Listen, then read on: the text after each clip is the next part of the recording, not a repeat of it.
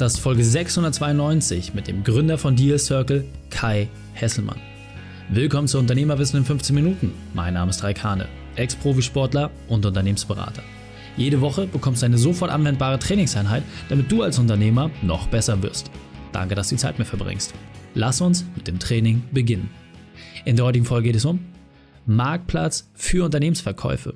Welche drei wichtigen Punkte kannst du aus dem heutigen Training mitnehmen? Erstens, was ein starkes Ego bringt. Zweitens, wann die Nachfolge kommt. Und drittens, warum es um Diskretion geht. Du kennst sicher jemanden, für den diese Folge unglaublich wertvoll ist. Teile sie mit ihm. Der Link ist reikane.de slash 692. Bevor wir gleich in die Folge starten, habe ich noch eine persönliche Empfehlung für dich. Willkommen, Kai Hessemann. Bist du ready für die heutige Trainingseinheit? Ich bin hochmotiviert und voll mit dabei. sehr gut, sehr gut. Dann lass uns gleich starten. Und zwar mit den drei wichtigsten Punkten, die wir über dich wissen sollten. In Bezug auf deinen Beruf, deine Vergangenheit und etwas Privates. Sehr gerne. Ich bin Gründer und Geschäftsführer von Deal Circle. Ähm, so ein kleines ähm, Matchmaking-Tool für den M&A-Prozess. Ähm, habe davor in der Unternehmensberatung und auch auf der Finanzinvestorenseite gearbeitet und ähm, privat bin verheiratet, habe zweieinhalb Kinder ähm, oder 2,9 vielleicht schon fast. Ähm, also Kind Nummer drei steht ganz kurz bevor. Wenn wir Glück haben, kommst du während des Podcasts jetzt hier. Nein, Spaß beiseite. Sehr cool, sehr cool. Und äh, deine spezielle Expertise ist, ihr habt mit Deal Circle, also ein kleines Tool ist äh, ein bisschen untertrieben, würde ich sagen, ihr habt eine tolle Plattform aufgebaut, wo ihr Unternehmen und Unternehmenskäufer zusammenbringt und letzten Endes auch äh, einen Beraterstab hat, der diesen Prozess begleitet. Kannst du uns da noch mal ein bisschen abholen? Was genau macht ihr da? Was ist eure Rolle in diesem Konstrukt?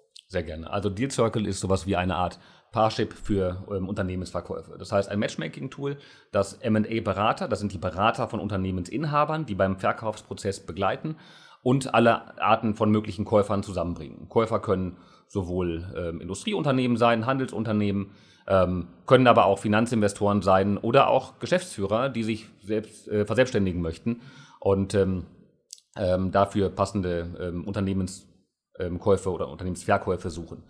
Und ähm, wir bieten eine Infrastrukturlösung, um diese Parteien zusammenzubringen. Ähm, das heißt, betreiben eine sehr, sehr große Käuferdatenbank. Da haben wir ungefähr eine Viertelmillion Käuferprofile drin.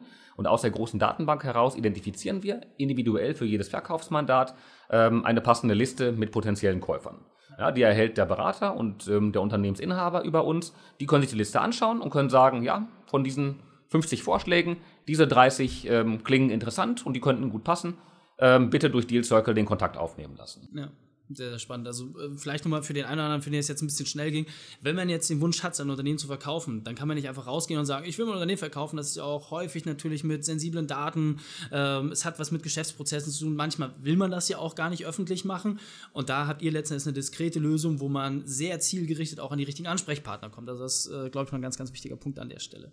Dann ähm, hol uns mal so ein bisschen ab es sind ja viele Sachen extrem gut gelaufen. Ja, du bist gesund, fit, tolle Familie, hast ein tolles Unternehmen aufgebaut, 50 Leute im Team, ist ja alles super. Aber es war nämlich nicht immer alles so schön. Deswegen hol uns mal ab, was war deine berufliche Weltmeisterschaft, deine größte Herausforderung, wie hast du diese überwunden? Ja, also da gab es in der Tat äh, in der Vergangenheit so eine, eine, eine, kleine, eine kleine Achterbahnfahrt ähm, und ähm, habe relativ früh angefangen ähm, zu arbeiten, habe ein duales Studium gemacht, also parallel zum Studium schon Vollzeit gearbeitet und ähm, bin dann in die Unternehmensberatung gegangen war da, das muss ich im Nachhinein so sagen, ähm, hat das alles sehr, sehr gut funktioniert und ich wurde schnell befördert und habe sehr schnell Verantwortung ähm, übernehmen dürfen, auch viel Geld verdient ähm, in der Zeit und ähm, habe mich so in der, in der, im Rückblick äh, vielleicht ein bisschen ähm, zu cool gefühlt und äh, ein bisschen wie der Sonnenkönig. Und ähm, gerade als ich dann mit Anfang 30 ähm, ins Private Equity Geschäft gewechselt bin, also auf die Seite der Unternehmenskäufer, auf die Finanzinvestorenseite, ähm, da wurde ich doch ziemlich hart eingenordet. Und äh, das war für mich dann emotional schon eine gewisse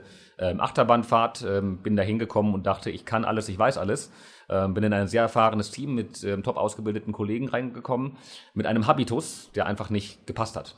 Und ähm, ähm, habe da dann ähm, in der Tat eine schmerzvolle Erfahrung ähm, gemacht und ähm, bin mit einigen Teamkollegen ähm, angeeckt und äh, wir hatten damals zum Glück einen sehr guten Teamcoach, ähm, eine, eine Dame, die mich äh, oder das Team begleitet hat und ähm, mir dann auch die Augen geöffnet hat in Bezug auf meine Verhaltensweisen, ähm, ähm, auf, die, auf das ganze Thema Empathie und emotionale Intelligenz, worüber ich mir früher überhaupt keine Gedanken gemacht habe und mir gar nicht bewusst war, ähm, dass ich sicherlich in meiner Beratungszeit viele Kollegen ähm, und Mitarbeiter total überfahren habe und gar, keine, gar keinen Blick dafür hatte, dass Menschen einfach unterschiedliche Wertvorstellungen haben und anders ticken. Und ähm, das war für mich dann ja, so ein, ein schwieriges halbes Jahr, ähm, das mir aber in meiner persönlichen Reife wahnsinnig geholfen hat. Und äh, was mir heute hoffentlich, ähm, wir müssen das Team mal fragen, aber was, was, was mir hoffentlich heute auch hilft, ähm, besser mit den Kollegen zusammenzuarbeiten und eben unterschiedliche Charaktere ähm, besser ähm, beurteilen und, und, und äh, handhaben zu können. Ja, sehr, sehr cool. Also äh, kenne ich auch aus eigener Erfahrung, ne, wenn man so auf die Überholspur geht und denkt, man ist so der Überflieger.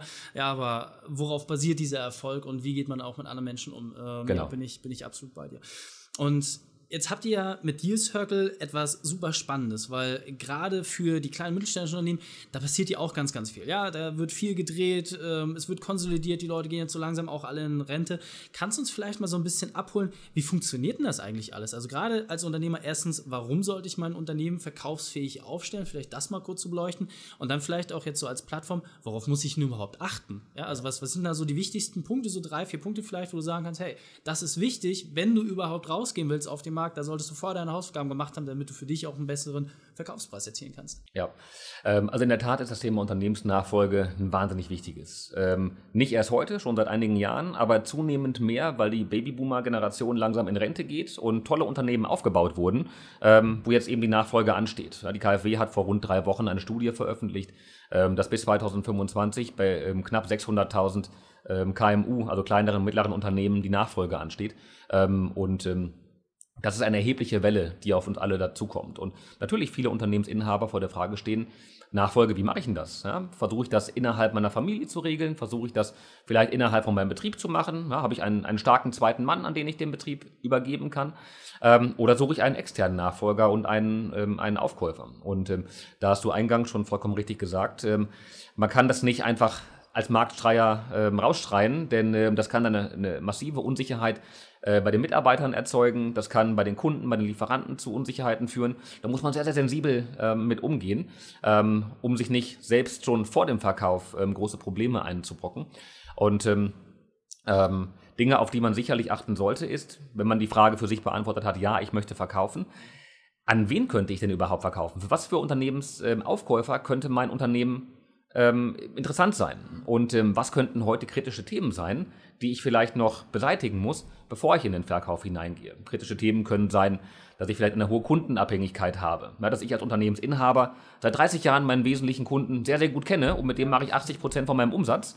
Ähm, und wenn ich aber als Inhaber raus bin, dann hat der neue Inhaber natürlich keinerlei Sicherheit, dass dann der Großkunde weiterhin mit an Bord bleibt. Und ähm, solche Abhängigkeiten zu reduzieren, das ist wahnsinnig wichtig.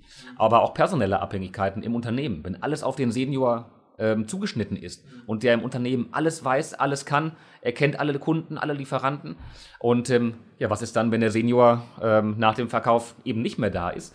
Ähm, das heißt, auch diese ähm, personellen Abhängigkeiten im Unternehmen müssen peu à peu beseitigt werden, damit Unternehmen überhaupt verkäuflich sind und ähm, auch von, von externen Nachfolgern dann weitergeführt werden können.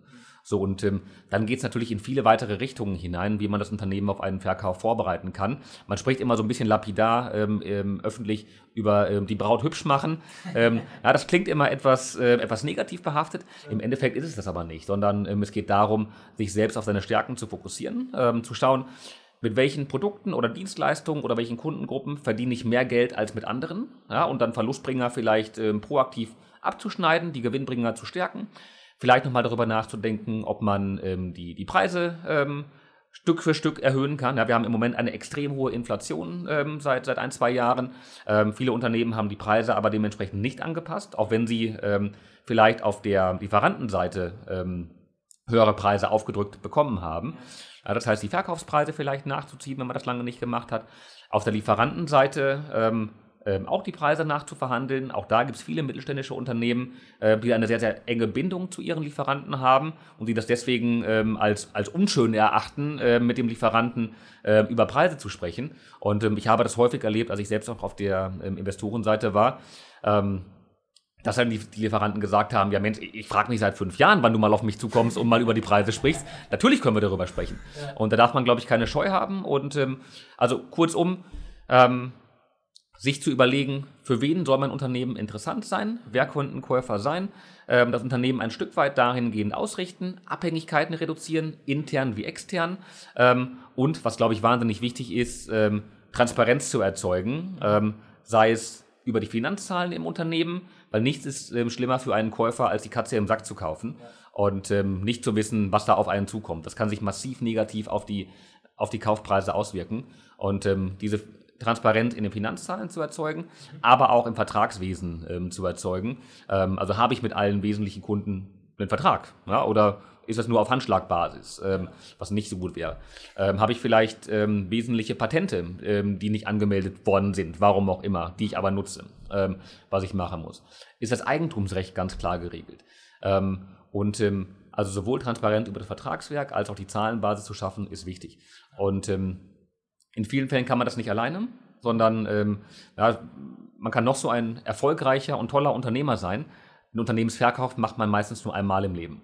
Und deswegen macht es da Sinn, sich erfahrene Berater mit an Bord zu holen, sowohl für die Prozessoptimierung im ersten Schritt, um die Unternehmen verkaufsfähiger aufzustellen, attraktiver aufzustellen, auch von sich als Person unabhängiger zu machen, als auch dann etwas später im Prozess vielleicht einen, ähm, ähm einen Berater, einen Nachfolger oder M&A-Berater äh, mit an Bord zu nehmen, ähm, der einem dann viele Probleme ähm, im Verkaufsprozess lösen kann, einfach durch die Erfahrung, die er einbringt. Ja, absolut. Ich glaube, eine Frage, die vielen Zuhörern jetzt gerade auch so ein bisschen an den Nägeln brennt, ist, wann ist denn der richtige Zeitpunkt? Also, du hast gerade gesagt, so, ja, Nachfolge, Nachfolge wird häufig assoziiert mit Altersnachfolge. Aber jetzt mal äh, Butter bei die Fische. Du hast ja einen sehr, sehr guten Einblick, wann verkaufen denn die Leute in der Regel? Ja. Also gibt es da irgendwie so Zeitpunkte oder Rahmen, wo du sagst, ja, okay, da wäre es schlau, seine Hausaufgaben zu machen, damit man nicht irgendwie mit dem Rücken an der Wand steht und dann natürlich aus der Not heraus wirst du keinen guten Preis erzielen. Das genau. äh, steht völlig außer Frage. Das heißt, wann wäre aus deiner Sicht ein guter Zeitpunkt, sich mit diesen Themen zu beschäftigen? Ja, also tendenziell werden viele Nachfolgen zu spät angestoßen. Ähm, das heißt, zu spät bedeutet, wenn der Inhaber vielleicht bereits Mitte 60 oder, oder älter ist. Ähm, und ähm, denn dann kann man schnell in Zeitdruck geraten. Eine vernünftige Vorbereitung auf einen Verkauf kann gerne zwei Jahre in Anspruch nehmen, bis das Unternehmen wirklich vom Inhaber unabhängig aufgestellt ist. Kann auch deutlich schneller gehen, ähm, aber es kann auch länger dauern. Und ähm, wenn man dann vielleicht zwei Jahre für die Vorbereitung braucht, dann in, eine in einer Marktphase ist, wo aber die Konjunktur vielleicht nach unten dreht ähm, und das generelle Marktumfeld einfach nicht positiv ist und man dann noch mal zwei Jahre warten muss, bis der Markt wieder nach oben dreht, hat man sehr viel Zeit verloren. Ist vielleicht Anfang 70, ähm, das macht es dann für einen persönlich deutlich schwieriger, ähm, aber auch für die, für die Aufkäufer kann es das deutlich schwieriger machen, äh, wenn der Altinhaber ähm, ein, eine gewisse Altersschwelle ähm, erreicht hat, weil viele Käufer ähm, sich jetzt auch wünschen, dass der ähm, Altgesellschafter noch für ein, zwei Jahre an Bord bleibt. In welcher Form auch immer, aber einfach um die Erfahrungen nach und nach zu übertragen. Und deswegen bietet es sich an, also im Grunde kann man besser früher als später ähm, verkaufen. Okay, sehr, sehr cool.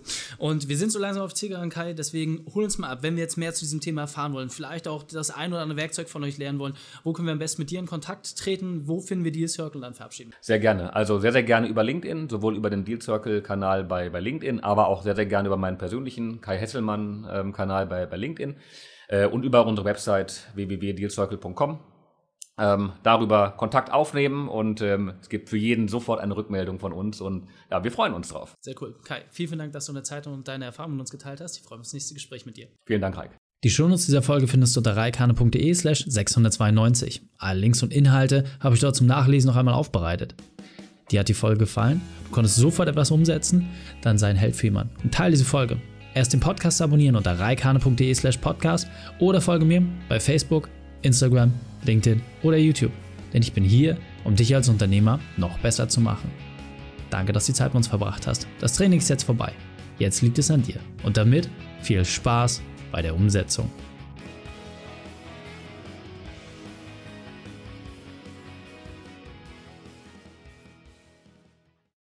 Und wenn du Ideen wie diese für dein Unternehmen auch umsetzen möchtest und auch 10 Stunden pro Woche weniger arbeiten, dann buche deinen Termin für ein kostenfreies Erstgespräch. Dann sprechen wir gemeinsam und schauen, mit welcher Methode wir dich am schnellsten voranbekommen. Geh einfach auf reikane.de slash Austausch und buche dein kostenloses Erstgespräch. Einfach eintragen und dann sprechen wir schon bald persönlich miteinander. reikane.de slash Austausch.